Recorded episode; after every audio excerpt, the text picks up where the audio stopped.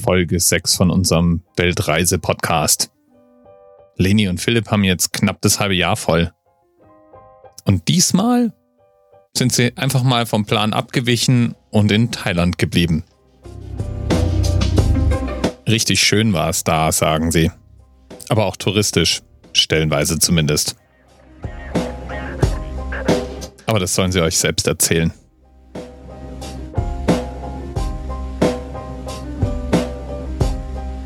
Folge 6. Podcast to go. Diesmal Thailand.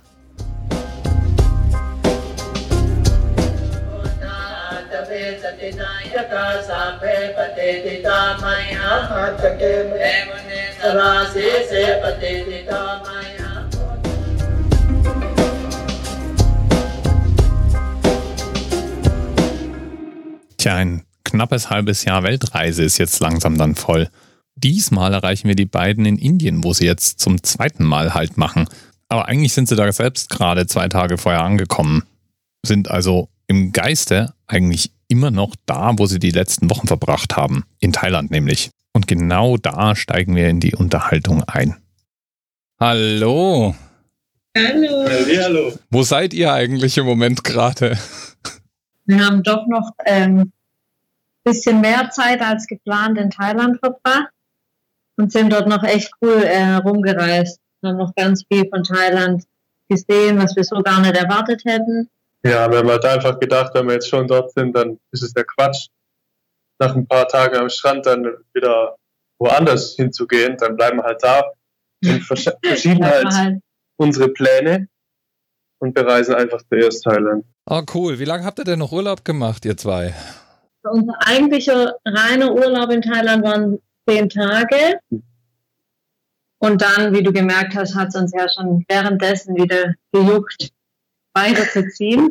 Und insgesamt waren wir dann knappe fünf Wochen in Thailand unterwegs.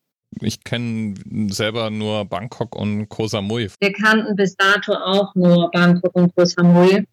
Und wir haben, so wie du es gerade schon gesagt hast, ähm, auch den Norden bereist, also Nordosten und Nordwesten. Und es ist wunderschön. Also wir waren echt so überrascht, dass Thailand sowas zu bieten hat. Das hätten wir nie, nie erwartet. Es wäre schade, wenn man Thailand nur unter Koh Samui oder den typischen Inseln ja. und Bangkok kennt und ich denke, das ist so das Standardbild, das jeder im Kopf hat, wenn er an Thailand denkt. Strände, äh, Sonne, Bangkok, große Stadt, so klischeehaft eben.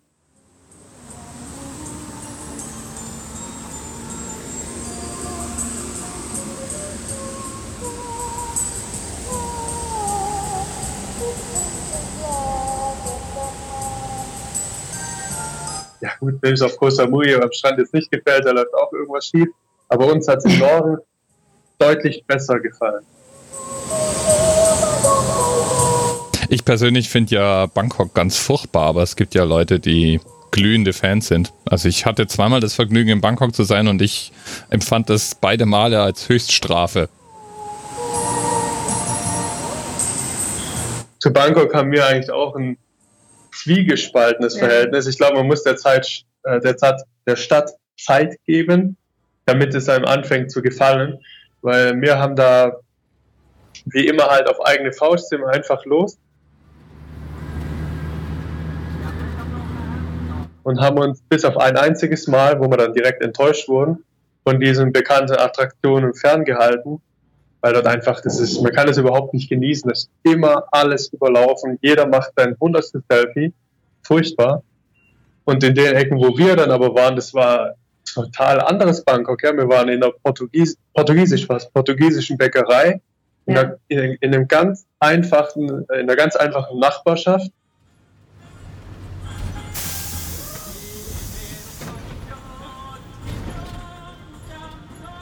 Wir haben uns Kirchen dort angeguckt.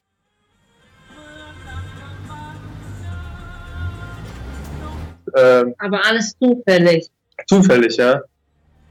Aber das war dann ganz anderes Bangkok nochmal, ja. Ruhiger, abgelegen, wo man von diesem, ich bin auf das Geld der Touristen aus, dieser Mentalität weit weg war.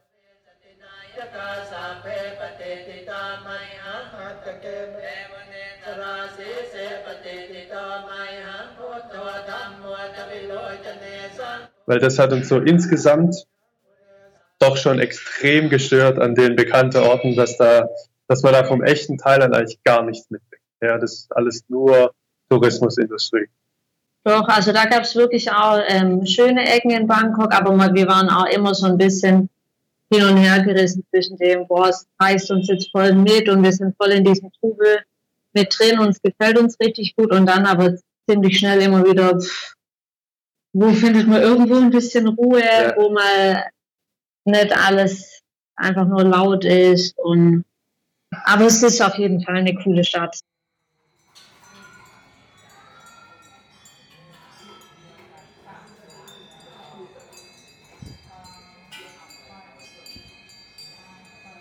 Was uns an Bangkok noch richtig gut gefallen hat, war Chinatown.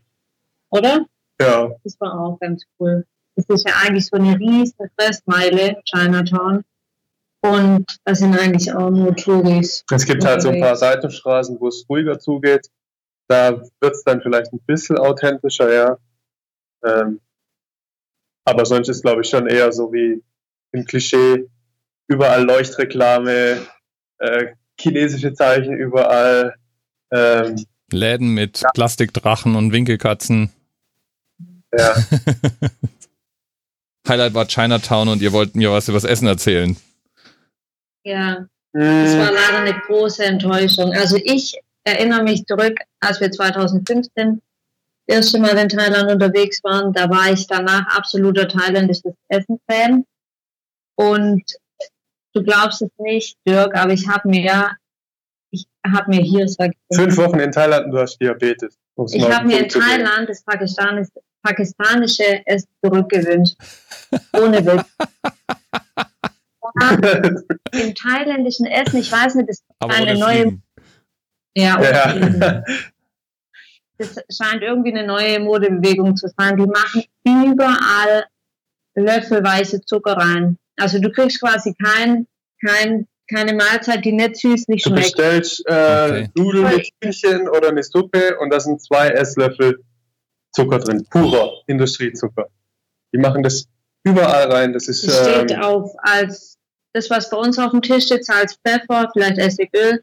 Das steht bei denen Chili, Sojasauce, Fischsoße und Zucker. Also es steht gar kein Salz auf dem Tisch. Ja. Und wir haben das öfters auch gesehen.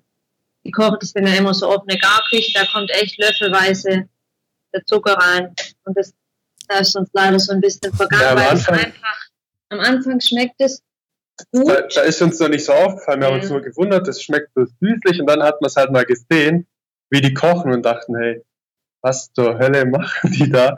Und wir haben dann echt immer, immer dazu sagen bitte, müssen no sugar, no sugar. Ja. Also du musst, du musst hier nicht mehr, du musst in Thailand nicht mehr dazu sagen no spicy please, sondern no sugar. Ja, ohne das ist, ja, das ist eine negative Entwicklung.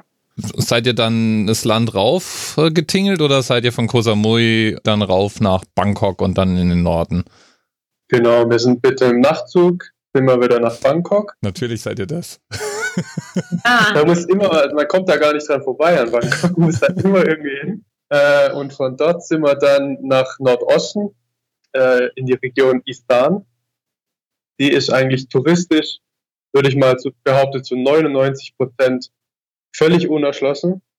Wir waren dort zwei Wochen oder sowas und haben, also wenn es fünf Ausländer waren, ist es viel gesehen. Und dort, das ist so ein ganz anderes Thailand als das, was man so im Kopf hat. Da hat es nicht diese Mega-Attraktionen, irgendwelche super bekannten Tempel, Meer oder sowas, sondern es ist einfach ländliches Thailand. Man kann so den Leuten zuschauen, wie die ihr ganz normales Leben leben, wie die auf ihrer Farm arbeiten, wie die am Trott nachgehen. Das ist ja. total entschleunigend, das ist total ruhig und man ist noch echt eine Attraktion teilweise. Also die tuscheln dann und zeigen auf, ah, guck mal, das ist ein Ausländer. Also das ist noch wirklich eine Rarität. Und dort hat es uns eigentlich auch in Thailand mit am besten gefallen. Das war noch richtig ja. authentisch. Und ich glaube, wenn wir das nicht bereist hätten, den Landesteil, dann hätten wir kein so gutes Bild von Thailand gehabt. Da gibt es auch ganz ähm, diese riesen Reisterrassen, ganz viel Grün, Wir waren da mit dem Roller und wir haben uns einen Roller ausgeliehen und waren da einfach mit dem Roller dann unterwegs. Und da kann man einfach den ganzen Tag lang mit dem Roller irgendwelche Strecken rumfahren und einfach nur gucken. Das ist eine wunderschöne Landschaft. Das ist alles saftig grün, Reisfelder ohne Ende. Dann kommt wieder ein Stück Dschungel dazwischen, wo man reingeht und dann sind da Wasserfälle, wo man drin baden kann und alles ganz mhm. wunderschön. Und das Highlight für uns war, ähm, dort gibt es irgendwie mehrere hundert Kilometer Abschnitt direkt am Mekong entlang.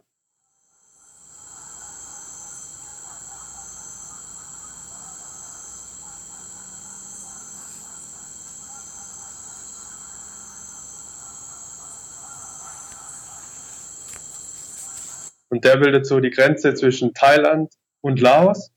Und dann fährt man da mit dem Roller durch diese idyllische Landschaft. Und auf der anderen Seite, also man hat den riesigen Fluss dann einmal dazwischen und auf der anderen Seite guckt man die ganze Zeit rüber nach Laos. Also das allein ist schon irgendwie einfach cool. Es ist halt so ein Grenzgebiet. Ja. Also man merkt es, dass es schon so ein bisschen eine Mischung Den Einfluss merkt man. Hat. Die haben auch, die sprechen auch nicht mehr rein Thai, thailändisch, sondern die haben laotische Einflüsse. Das Essen ist teilweise aus Laos. Super spannend und der Mekong an sich ist Boah, das war sagenhaft.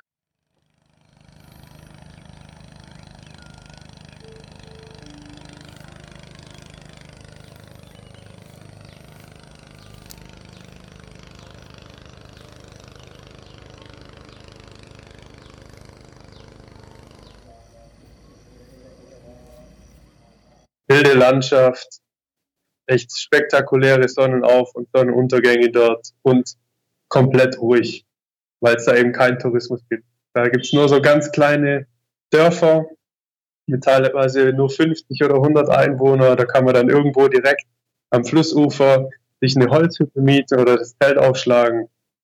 Klasse. Es war schweineheiß. Total. Also auch dort an der Grenze zu Laos. Dann war es so heiß. Wir sind egal ob mit dem Fahrrad unterwegs oder mit dem Roller, du warst überall trotz Fahrtwind nass geschwitzt. Es war echt brutal warm. Verändert also, sich denn jetzt langsam euer Verhältnis zur Hitze? Also ich meine, hier bei uns wird es ja jetzt langsam Winter. Es hat jetzt heute irgendwie drei Grad in der Früh gehabt. Äh, also wird langsam eisig. ja, ich habe schon ein Bild äh, mit Schnee drauf von der Heimat zugeschickt gekriegt. Ja. Und meine Eltern hatten ist richtig. Freaky, ha? ja. ja, bei uns, als wir einmal gezeltet haben, da hat es dann morgens, ich weiß nicht, 3, 24 Grad oder so gehabt, als wir aufgestanden sind. Und das war schon frisch für uns. Also haben wir uns da was Langes angezogen. Die Frage ernsthaft, äh, gewöhnt man sich da dran? Also ist es dann so, dass du dir denkst, oh, oh warm, egal? Oder ja. ist das immer noch anstrengend? Man gewöhnt sich auf jeden Fall dran. Man schwitzt da dann irgendwann nicht mehr so schnell. Weil das, ah, das ist uns auch in Thailand aufgefallen oder sowieso jetzt in allen Ländern, wir haben ja eigentlich nur Sommer, ähm, dass die Einheimischen immer gar nicht so schwitzen. Und ich glaube, das ist einfach, weil der Körper sich da irgendwann anpasst. Ja. Also natürlich ist es für uns ist halt zusätzlich anstrengend. Ich glaube, für die Einheimischen ist, ist es auch nicht so anstrengend, aber man gewöhnt sich da schon dran. Und ich sehe mich jetzt schon wieder nach unseren schönen Jahreszeiten daheim. Und mal, Florian hat er mir gezeigt, in Stuttgart irgendwie zwei Grad oder was war das? Dann habe ich noch zu ihm gesagt, oh, das wäre jetzt mal wieder geil, so richtig frische. Ja, aber, Luft. aber, wir haben uns zwischendurch schon öfters gedacht, oh, jetzt mal irgendwie kalte, klare Luft, so eine frische Brise. Und dann äh, hatten, waren wir einmal in so einem, was ist das dann, so einem Bergsee im Nordwesten von Thailand. Und da waren es dann mal 18 Grad oder so. Für unsere Verhältnisse echt kalt. Und das macht man dann mal zwei Tage mit. Und dann sehen wir uns, auch, sehen wir uns nach der Wärme. Das reicht dann schon wieder. Ja. Also wir haben es tendenziell eher lieber warm. Und dort sind wir dann weiter Richtung Westen, Nordwesten. Mehong Son heißt die Gegend dort. Und dort waren wir dann nochmal, ich weiß nicht, acht Tage oder sowas, eine starke Woche, glaube ich.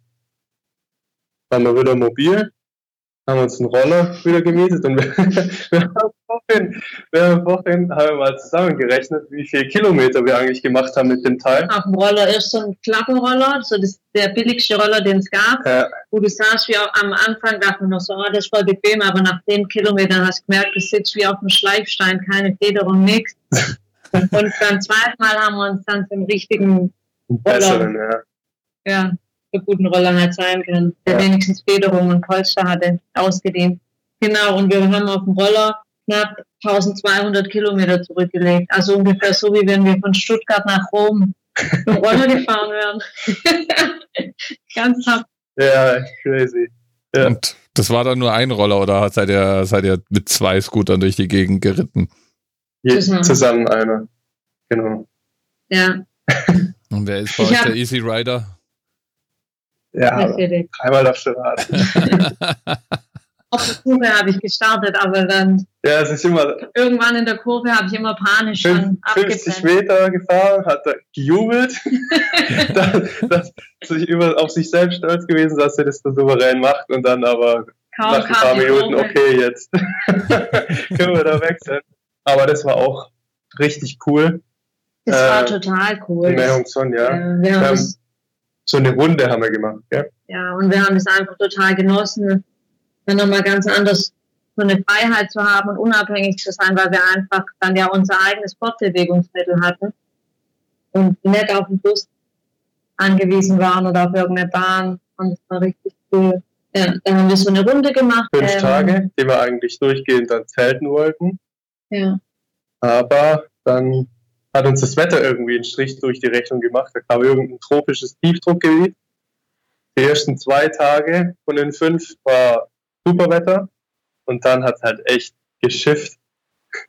Teilweise richtig heftig.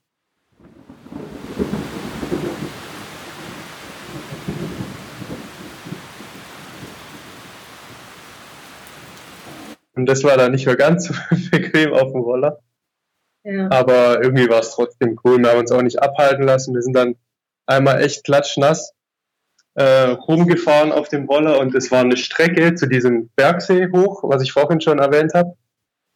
Der war im äußersten Nordwesten, da konnte man schon fast zu Fuß dann die Grenze rüber nach Myanmar. Und ähm, da war es noch echt frisch und wir waren durchgefroren und sind da so eine irre Passstrecke hochgefahren zu diesem Bergsee. Das waren irgendwie, ich weiß nicht, 300 Kurven oder sowas. Teilweise ging es da so eine Steigung hoch, echt brutal.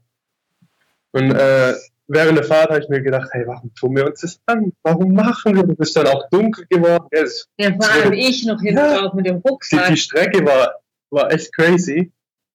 Es war nass, wir waren durchgefroren, es wurde dunkel. Wir haben uns gefragt, warum machen wir das? Und dann kommen wir da hoch Mhm. und es war so ein, so ein, äh, ja, so ein, wie so ein Alpensee, wo wir dann gezeltet haben und es war einfach nur, als wir da ankamen, Nebel über dem See, so Alles einzelne. Lichter, das war extrem schön, ja. Ja. Also trotz schlechtem Wetter hat man da echt eine super Zeit.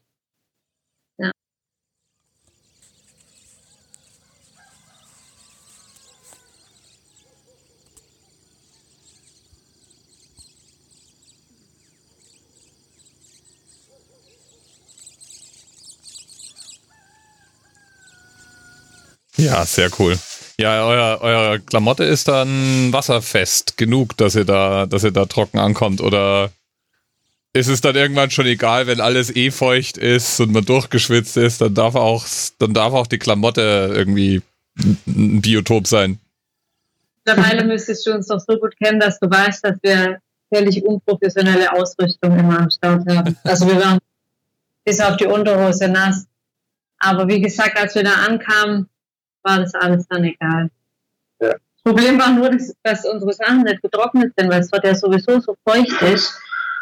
Ähm, und dementsprechend Auch das Zelt, so alles. toll der Spot war zum Zelten. Es war halt dann am nächsten Tag alles ähm, nass. Zelt haben auch ganz nass wieder eingepackt. Aber es war echt wunderschön da oben. Wir sind dann äh, irgendwann später nach dem, nach dem Essen sind wir dann ins Zelt und dann hat es wieder angefangen zu regnen. Schnell durchgeregnet. Ja, im Fantastisch.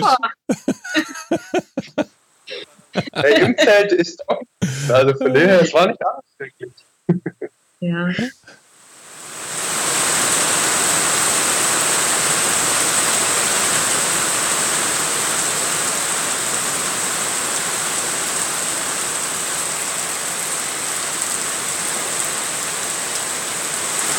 Wie, wie handhabt ihr das überhaupt? Ich meine, wenn ihr da durch kleine Dörflein in der thailändischen Pampa gefahren seid, gibt's da dann immer mal einen, einen Waschsalon oder habt ihr, keine Ahnung, Reihe der Tube am Mekong verwendet? Oder also wie muss ich mir das vorstellen? Also wenn man selten ist, wie gesagt, dann gibt es ja da meistens äh, Waschmöglichkeiten. Und sonst sind wir meistens dann in Hostels und da kann man dann auch ähm, Kleider einfach waschen lassen. Also ich trage meine Kleider halt wirklich bis ans Ultimo. ich stehe ich dehne das so. so. Nein, nein. Das ist abfällt. Ich werde jetzt nicht zum Stinker, aber das man kriegt ja halt, glaube ich, ganz natürlich. es gibt ja Gott sei Dank, ist ja kein Geruchspodcast. Kriegt ein ganz, ganz neues Hygieneempfinden, weil man hat sowieso ja. Auch wenn die Sachen gewaschen sind, sind sie sowieso nie ganz sauber das hier. Stimmt. Das ist einfach. Also ich glaube, wenn ich zu da muss man Hause, sich umgewöhnen. wenn mir zu Hause jemand das T-Shirt, was ich gerade anhabe, hinhalten würde und sagen würde, zieh heute nochmal einen Tag an, dann würde ich vom Glauben abfallen. Aber es ist halt, selbst wenn du das waschen lässt, ich will nicht wissen, ähm, ob die überhaupt Waschmittel benutzen oder wie das zum Teil funktioniert. Wir machen danach immer den Geruch, die, den, die Geruchsprobe, ob Waschmittel dran war oder nicht. Aber bisher funktioniert es ganz gut. und alles, was, was alt und kaputt ist, schmeißt man weg. Und dann wird halt mal ab und zu was Neues. Gut, einmal, als wir ge gezeltet haben, da haben wir, da war's, waren wir eigentlich viel zu spät dran, da war es schon dunkel und wir hatten immer noch keinen Zeltplatz. Und dann haben wir einfach irgendwo in so einem Park unser Zelt aufgeschlagen und dementsprechend waren da die Möglichkeiten auch begrenzt, sich dann irgendwie zu duschen. Da haben wir dann halt, da gab es irgendwie so eine, im letzten Eck, eine Toilette mit, mit so ein bisschen fließend Wasser. Ähm, da ist man dann nachts in der Dunkelheit hin. Ja. Und da sind die Tiere dann äh, drin gesessen und man hat überall so Quaken und Türken und alles Mögliche gehört. Musste immer genau mit den Taschenlampen vor sich auf den Boden leuchten, äh, leuchten dass man auch auf nichts drauf tritt. Ja. also improvisiert. War und sonst da am Mekong, da haben wir so eine Hütte direkt, direkt vorne am Mekong-Ufer. Das war, war eigentlich die Küche. Da ist nur morgens, hat dort nicht der Hahn gekräht, sondern da war in unserer, wurden, unserer Hütte ich wurde geweckt. War, was so ein, äh, was war das, ein Gecko? Ich so ein nicht, Gecko. Und der, ich weiß nicht, wie der so laute Geräusche zustande bringt, aber. ich bin im Bett verstanden. Na, wer von euch macht mir jetzt mal gerade den Gecko nach, damit ich mir vorstellen kann, wie der klingt?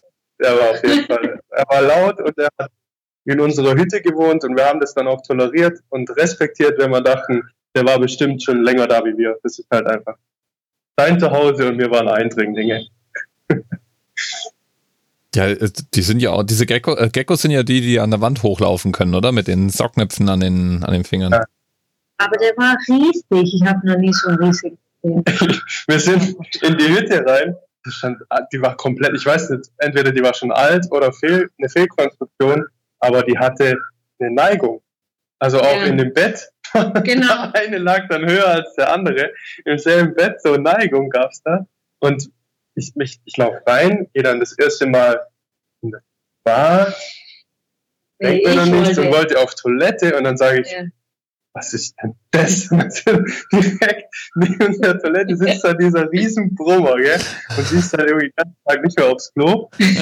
weil das Ding, ich habe immer gesagt, komm, der macht nichts. Also, der hat eher Angst vor uns, aber ja, das war schon das ist witzig. schon in Ordnung. Wenn ein Dinosaurier im Bad wohnt, dann muss man ja nicht unbedingt rein. genau, aber schön, dass du das jetzt, dass du das jetzt sagst mit der Neigung in dem Bett, weil als ich nach zwei Nächten in dieser Hütte, das war eigentlich, eigentlich darf man das gar nicht als Hütte bezeichnen, das war einfach ein Bretterverschlag. Als ich nach zwei Nächten gesagt habe, du könnten wir vielleicht jetzt eine Nacht noch so, guck mal da drüben, dann gibt es ein bisschen bessere, da hast du so getan, als wäre die Hütte der reinste Luxus gewesen. Ja, aber das war, war Also. Das war Idylle pur. Das war direkt am Mekong. Du bist morgens, ja, hast du die Tür aufgemacht und konntest über dem Fluss die Sonne aufgehen sehen. Auf der anderen Seite hat man zu Laos rüber geguckt, also für mich war das perfekt. So war. Ja, Leni hat halt mal Aber rumgemacht. Ja, ja sehr perfekt. So, immer. ich meine, die, okay, Hütte, die Hütte war immerhin luftig genug, dass so ein Gecko da reinkam. Ja, genau. Man muss im Moskitonetz schlafen. So viel zu luftig. Das war bestimmt nicht ohne Grund. Ja, dieses Netz. Naja, auf jeden Fall super spannende Gebiete. Einmal das Grenzgebiet zu Laos und einmal das Grenzgebiet zu Myanmar. Das war echt interessant. Ja, landschaftlich wunderschön. Also am Mekong hat es uns, glaube ich, am besten gefallen. Es hatte sowas, als wir, das, als wir ankamen in der Gegend, war schon später Nachmittag, Sonne ging so langsam unter. Und dann sind wir das erste Mal äh, an Mekong vorgelaufen, ans Ufer. Das war wieder so ein Moment, wo man einfach nur stehen bleibt und, und guckt, sich das einfach anschaut. Es war, hat was Spezielles auf jeden Fall gehabt. Und die andere Gegend war halt ein bisschen höher gelegen. Da gab es dann auch so Berge, Wasserfälle, alles grün. Echt überall Dschungel. War auch wunderschön. Und einfach äh, eine ganz andere Atmosphäre als äh, im Rest des Landes, glaube ich. Total entschleunigt. Ja. Die Leute auf dem Land, die zu sehen, es war war auch nochmal anders, wie die da ihren Alltag bestreiten. Richtiges Landleben, thailändisches Landleben kann man da live erleben. Ist denn so die Landschaft, also weil ihr ja so schwärmt, ähm, ist das, ist das eher eine Dschungellandschaft, also so, so dicht bewachsen, wie ich es jetzt ähm, von anderen Stellen in Asien kenne, oder ist das eher eine Landschaft, die man auch erwandern kann? Das ist schon größtenteils ähm, Urwald und Regenwald. Aber es gibt auch Stellen, wo man wandern kann. Wir sind einmal auch dann so ein bisschen rein in diesen Regenwald und da, da gibt es dann zum Teil so ein bisschen, ja, das sind schon eigentlich erschlossene Wege. Ja, so Pfade dem, halt. Ja, wo wir zu dem Wasserfall gelaufen sind. Das haben wir ja noch gar nicht erzählt, wo ja. wir auch gezeltet haben. Wir haben noch nirgends so viel gezeltet wie hier in Köln. Ja, also das, das Zelt lohnt sich richtig. Das ist schön, das ist schön, wie der Philipp das jetzt hier sagt. Wir haben doch nirgends so viel gezeltet. Edge Dirk. Jawohl. Und die Isomatten, die haben wir benutzt. Aber ich wollte euch eigentlich gar nicht abbringen. Wir waren gezelten und der Philipp hatte mindestens 15 Blutegel an den Füßen hängen. Oh, oh, danke, ah. danke. schon schon habe ich Lust, nach Thailand zu kommen. Ja. Also, Lady, Lady greift auch die schönen Geschichten raus ganz ein riesen Varan oder Varane eigentlich. Morgens ähm, neben Zelt, so ein zwei Meter langer. Nicht im Zelt. neben dem so, Zelt. Neben dem Ein zwei Meter langer Varan. Ja, wo hast du dir denn. Ich, Entschuldigung, ich hänge mental immer noch an den Blutegeln. Wie habt ihr so. euch denn die eingefangen? Also bist du da durch Schlamm gewartet oder, oder also. Wir hatten, ich sag's doch, wir hatten wieder natürlich, ich hatte offene Schuhe, glaube, wir hatten beide unsere Sandalen an. Ja. Ja, ja wir sind, wir waren, ähm, fangen wir mal von vorne an. Genau. wir, wollten, wir wollten in diesen Nationalpark. Khao Yai heißt der, der ist zwei, drei Autostunden von Bangkok weg. Und dann waren wir, als wir angekommen sind, mit dem Bus zu spät dran, war der Park schon geschlossen. Dann haben wir eine Nacht in so einem Kaff kurz vor dem Nationalpark übernachtet und am nächsten Morgen sind wir dann reingetrennt. Ja, die ganzen anderen, die in der Unterkunft waren, die hatten alle ihre gebuchten Touren. Da kam dann Jeep oder was weiß ich. Und dann ging es easy rein in den Nationalpark und wir standen halt mit Daumen hoch an der Straße. Ja. Hat aber gut geklappt wieder. Und dann haben wir unser Zelt aufgeschlagen an diesem, da gibt es zwei Campingplätze mitten in dem Nationalpark und sind dann von dort halt ein Stück einfach zu Fuß weiter durch den Park. Und äh, irgendwann ging es dann richtig rein im Dschungel zu so einem Wasserfall. Auch dort hat uns der Regen wieder überrascht. Ja. Und wir waren total durchnässt. Da haben wir einen schwarzen Skorpion gesehen oh. auf dem Weg. äh, genau. Aber das, man muss, man muss sagen, das ist ähm, so Regen oder Gewitter, das ist in Thailand, das ist was anderes wie jetzt bei uns, weil dort, das hat voll gut zu der Stimmung gepasst. Ja, du bist im Regenwald und dann regnet es halt auch mal, ja. Und es war jetzt auch nicht irgendwie den ganzen Tag, sondern da regnet es dann mal eine Stunde oder ja, so. aber als wir dort waren, hat schon immer wieder angefangen. Ja, okay. Aber wir haben das, glaube ich, schon gar nicht mehr wahrgenommen, weil es einfach irgendwie gefühlt nur geregnet hat.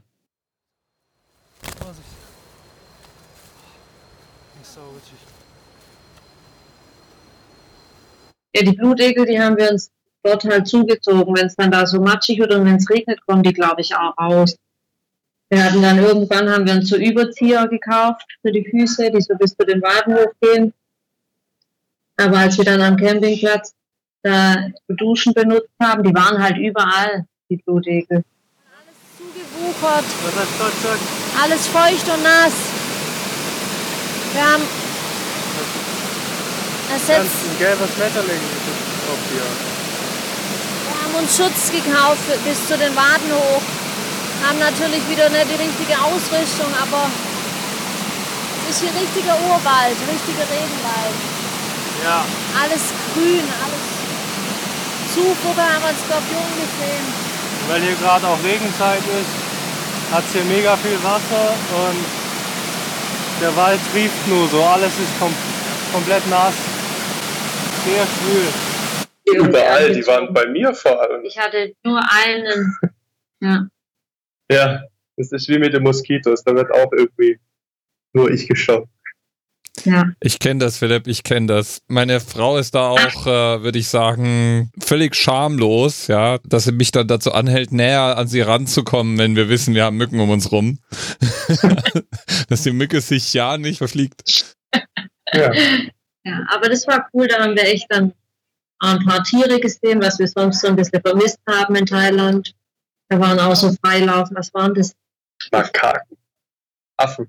Nein, die anderen großen Tiere, die Was, überall. echt? Kühe, Nee, Pferde. wie so Art kleinere Elche, aber Elche kann ja nicht sein. Ja, aber die sahen schon so aus. Die sahen so aus wie so eine Mischung zwischen Reh und Elch irgendwie. So große Tiere sind da halt rumgelaufen.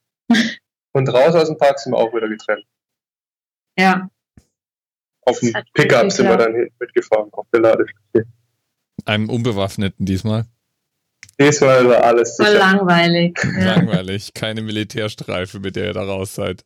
Ja, das war auch was, was uns im äh, Nordosten und im Nordwesten gut gefallen hat. Da musste man noch so ein bisschen was selber organisieren. Weil sonst im Rest von Thailand, gerade in touristischen Gegenden, da muss ja nichts mehr machen. Da kriegst ja immer ein Paket verkauft und da ist dann alles dabei.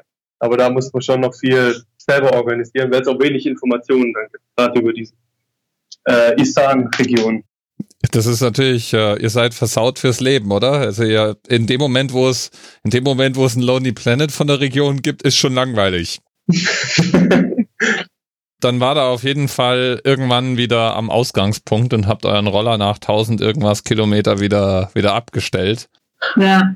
und seid dann Genau. geflogen, gefahren, geschippert. Wie, wie ging es von da aus weiter? Von Mae Hong Son sind wir mit dem Nachtzug dann zurück nach Bangkok. Genau. Und von Bangkok sind wir, was war es, vorgestern? Oder vor drei Tagen? Wir haben schon kein Zeitgefühl mehr. Äh, Okay. welcher Tag ist er nochmal? Ja. Dienstag. Sind wir dann nach, äh, nach Indien geflogen. Hyderabad. Hyderabad. Und Genau. Bis vorgestern, bis vorgestern wart ihr noch in Thailand, jetzt verstehe ich das.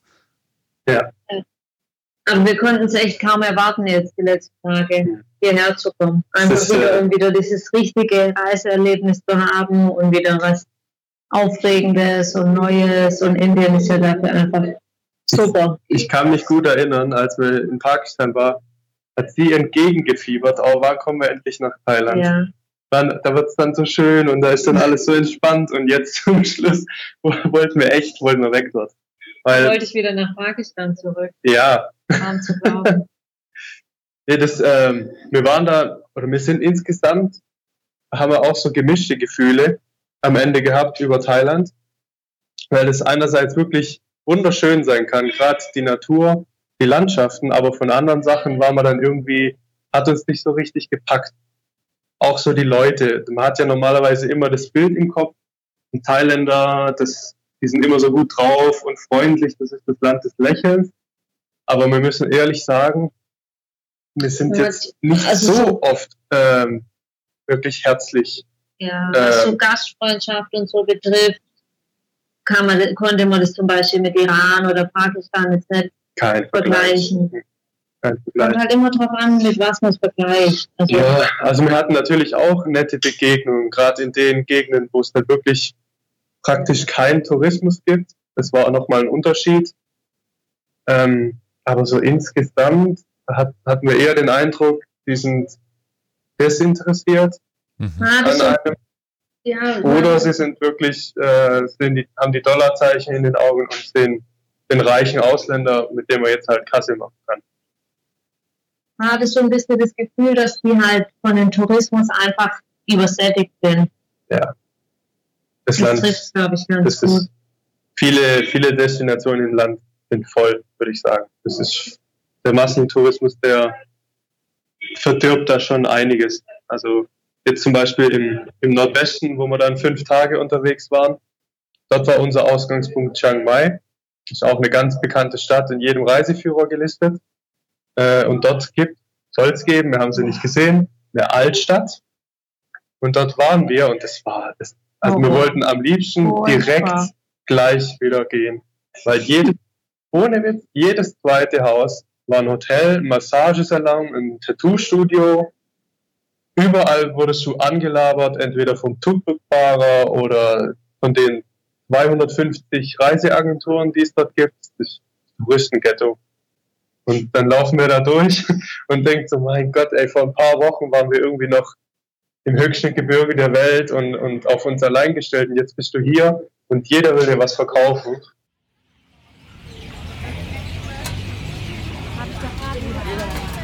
Irgendwie Bird.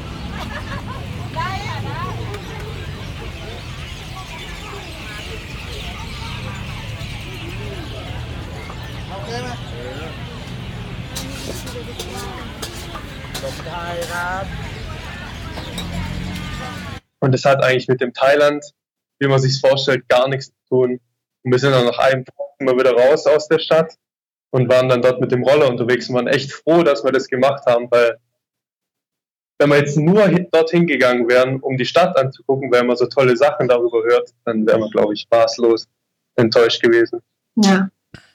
Ja. Okay. Jetzt seid ihr Also in Indien.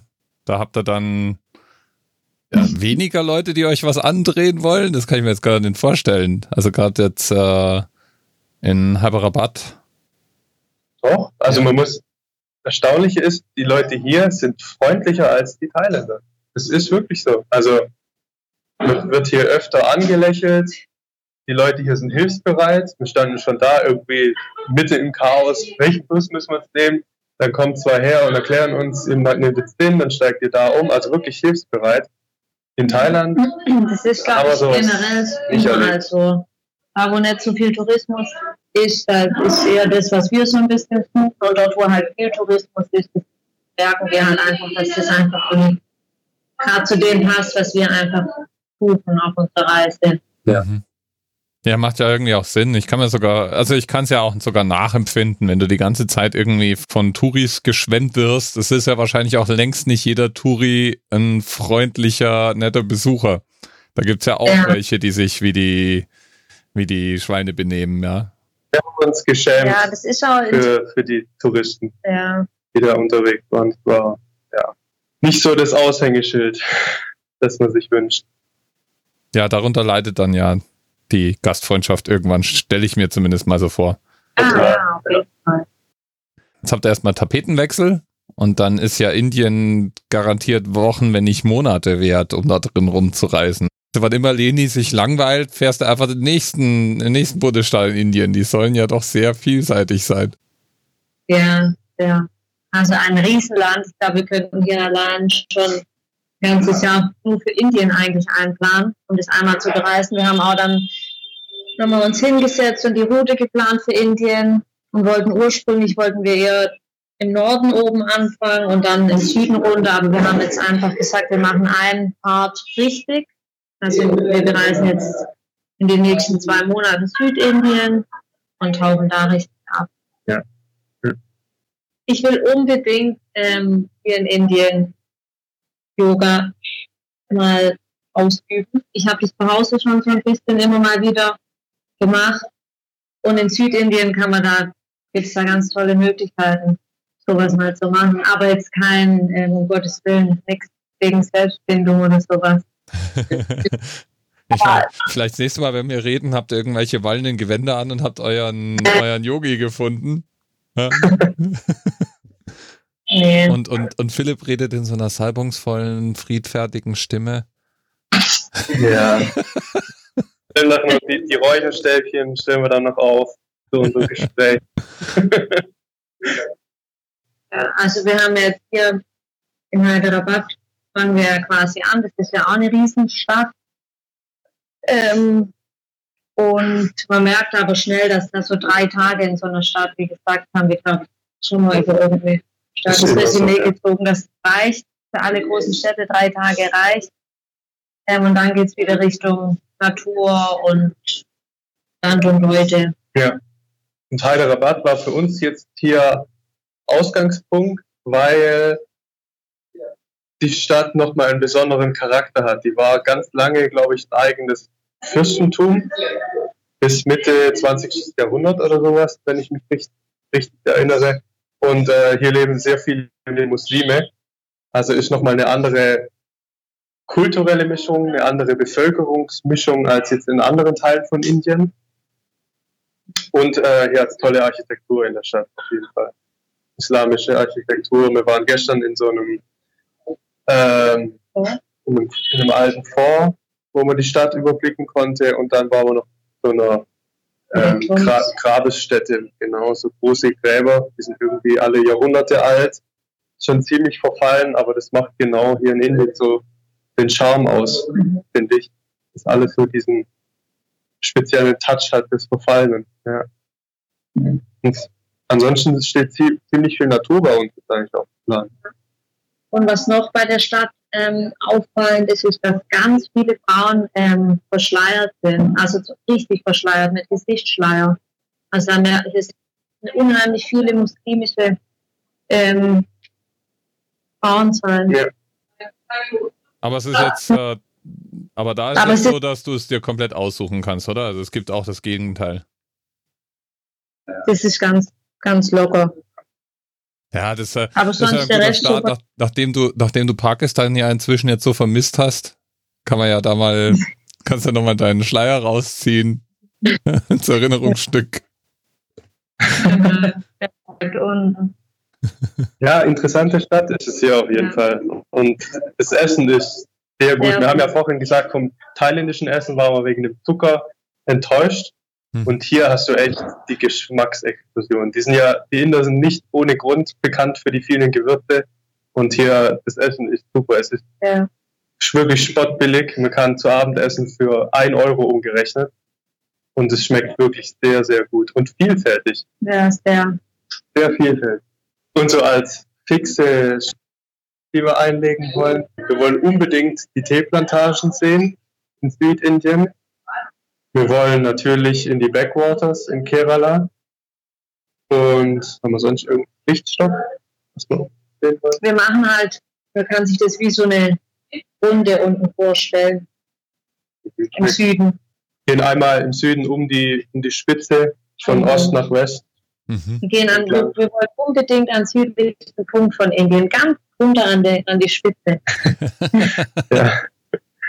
Wie, wie geht's denn dem, dem Kaffeeliebhaberherz so auf eurer Reise bisher? Ich meine, Thailand ist jetzt auch nicht gerade unbedingt dafür bekannt, dass man da einen Coffeeshop an jeder Ecke bekommt.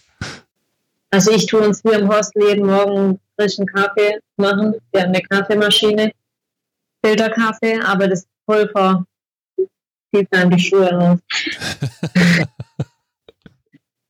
ja, aber in Indien ist es ja kein Problem. Das da fällt es nicht ganz so schwer, weil da gibt es ja super Chai und Lassi. Mhm. sind ja hier so die, die Nationalgetränke. Und das ist eigentlich, also ein Ersatz ist natürlich nicht, aber wir haben uns jetzt schon, was wir schon für, was wir schon für Brühen, die unter Kaffee laufen, getrunken haben. Ich glaube, ich glaub, uns schmeckt zu Hause der richtig gute Kaffee gar nicht mehr. Wir hatten teilweise, glaube ich, über ziemlich lange Strecken entweder Instant-Kaffee schwarz oder mit 3 in 1 Creamer, Zucker, Kaffee. die, die super Mischung. Gott, das ist Verzweiflung. Ja, genau, das ist es wirklich, Verzweiflung. Ja, wer, wer weiß, ja. Also wer, zumindest jetzt im Moment hätte der ja die Gelegenheit. Ich nehme mal an, in einer Großstadt findet man irgendwann, wenn man schaut, auch irgendeinen Hipster Coffee Place, der, der einem ordentlichen Kaffee verkauft. Ja. In, in Bangkok gab es das schon auch, die haben ja auch Cafés wie Santa Meer, aber Und das, das ist eigentlich immer so wieder in so ein Ding reinzugehen, Ja. weil gerade hier in Indien, wenn wir zeigen, wir, wir nehmen nachher mal das Tablet und filmen mal um die Ecke, dass du das siehst. Weil, das hier, weil du sagst, es sieht hier so ordentlich aus. Ja. Du musst nur mal um die Ecke schauen. die äh, Müllhalde. Das ist schon, das sind dann so extreme Gegensätze, wo man dann, das passt dann ein, das ist dann nicht stimmig vom Gefühl, wenn man dann durch die Straßen läuft und hier so das richtige Indien erlebt und dann sich in so einen Kaffee setzt, das ist irgendwie, weiß nicht, uns ist dann nicht so danach. Ja, sind denn diese Cafés dann nur für die für die äh, Reisenden, äh, für die Touristen? Weil ich meine, ich nehme doch an, dass wenn in so einer Stadt so ein Kaffee ist, dass auch die Einheimischen dort oder dass es auch eine Art Kaffee für Einheimische gibt oder lokal. Also jetzt hier in Hyderabad als Stadt, das ist für indische Verhältnisse schon eine super entwickelte Stadt und auch eine moderne Stadt, auch die Inder, die man hier so sieht. Ähm, das ist ganz gemischt, es gibt ganz viele traditionelle, aber auch viele, wo man sieht, dass die Das wohlhabend, das sind auch die, die hier das Hostel betreiben. Das sind junge, moderne Inder, die selber schon viel gereist sind. Und so mischt sich das dann auch in solchen Lokalitäten. Aber ansonsten, du gehst halt aus so einem Kaffee raus und vor der Tür ist halt überall der Müll, der Gestank, dieser abartig laute Verkehr, die schlechte Luft. Also das, ist, das sind so Kontraste. Ja, es, es fühlt sich halt nicht stimmig an. So, so ein Kaffee. Ne? Trink mal lieber an der Straße und so einen Chai. Mit verseuchtem Wasser. Ja. Auch wir haben Momente, wo wir ab und zu dann mal uns sowas Hey, in Thailand haben wir, haben wir mehr als einmal uns ein Chang-Bier gegönnt haben. Ja, ein Dosenbier, aber das ist ja was anderes wie ein so kleiner- Luxusdosenbier. Ja, Ja. ja, da haben wir zwar richtig was Du merkst. Dirk, mit was ich mich zufrieden geben muss, dir. Naja, wenigstens darfst du dich jetzt wieder frei bewegen. Es war ja, Ich bin immer eingesperrt und verschleiert. genau. Wir müssen noch äh, ein Bild reinstellen in Instagram. Das haben wir ein bisschen schleifen lassen jetzt. Ich glaube, das letzte ist zwei Wochen oder sowas her. Da müssen wir mal aus Thailand was, was reinstellen. Müsst ihr. Finde ich auch. Schäm dich. Ja. Oder schämt euch. Halt, wir wollen das nie immer so auf die Schnelle machen, sondern wir machen da immer, machen das ja immer ausgewählt.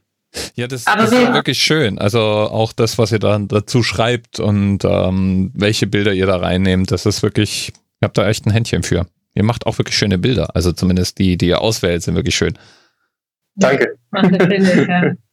Das ist wirklich schön. Also die Fotos, die ihr macht, die schaue ich immer sehr gerne an. Die zeige ich auch immer rum. Also wenn ich irgendjemanden, wenn ich irgendjemanden von diesem Projekt erzähle, dann, dann wird euer Instagram-Account rausgezerrt und äh, werden Fotos gezeigt. Cool. Cool. Super. Ja, dann habe ich jetzt mehr als genug Motivation, da wieder was reinzustellen. Schreibst du denn noch Tagebuch, Leni? Oder ist das Ja. Doch, habe ich erst heute Morgen wieder. Irgendwann habt ihr dann so eine Reisebibliothek, die ihr mit euch rumtragt. Ja, ich glaube, das Buch muss ich jetzt tatsächlich, wenn wir dann den ersten Besuch kriegen, muss ich das vielleicht schon mit zurückgeben, weil es war halt voll. Ach ja, stimmt. Ihr habt ja jetzt dann irgendwann mal, ähm, ihr macht ja noch wieder Urlaub. Ja, Genau. aber ich glaube, brauchen wir nach zwei Monaten Indien, kommt es, glaube ich, genau richtig. Da kriegen wir dann hoffentlich, ihr hört jetzt zu, Patricia und Raffi, kriegen wir hoffentlich eine Riesendose Plötzlich. Plätzchen, Weihnachtsplätzchen. Gruß aus der Heimat. Ja. Das, aber da ist ja noch hin. Also da werden wir uns ja auch noch ein, zweimal hören. Könnt eure Bestellung noch erweitern, so bei der nächsten, bei der Ja. übernächsten Folge. Ja. Wisst ihr noch, als ich gesagt habe, ihr sollt Plätzchen mitbringen? Zusätzlich. Auch noch bitte. Eins, zwei, drei. War schön, euch mal wieder gesehen zu haben. Das ist dann, mich juckt Ja, halt schon immer, wenn es irgendwie dann so ein paar Wochen werden, denken wir, hm, na, wo sind denn die jetzt eigentlich und wie geht's ihnen denn? Ja. Vor allem jetzt wird es ja vielleicht auch für dich wieder spannender mit Indien. Spannender als Thailand. Gut, dann schicke ich euch jetzt mal zu eurem Mittagssnack. Ich muss nämlich jetzt hier auch, muss ja auch wieder ran. Äh, lasst es euch gut gehen, genießt Indien, habt viel Spaß, macht Fotos, Aufnahmen und so weiter. Okay, Dann tschüss ihr wir freuen uns schon aufs nächste Bis zum nächsten Mal. Mal. Ciao. Ciao. Ciao.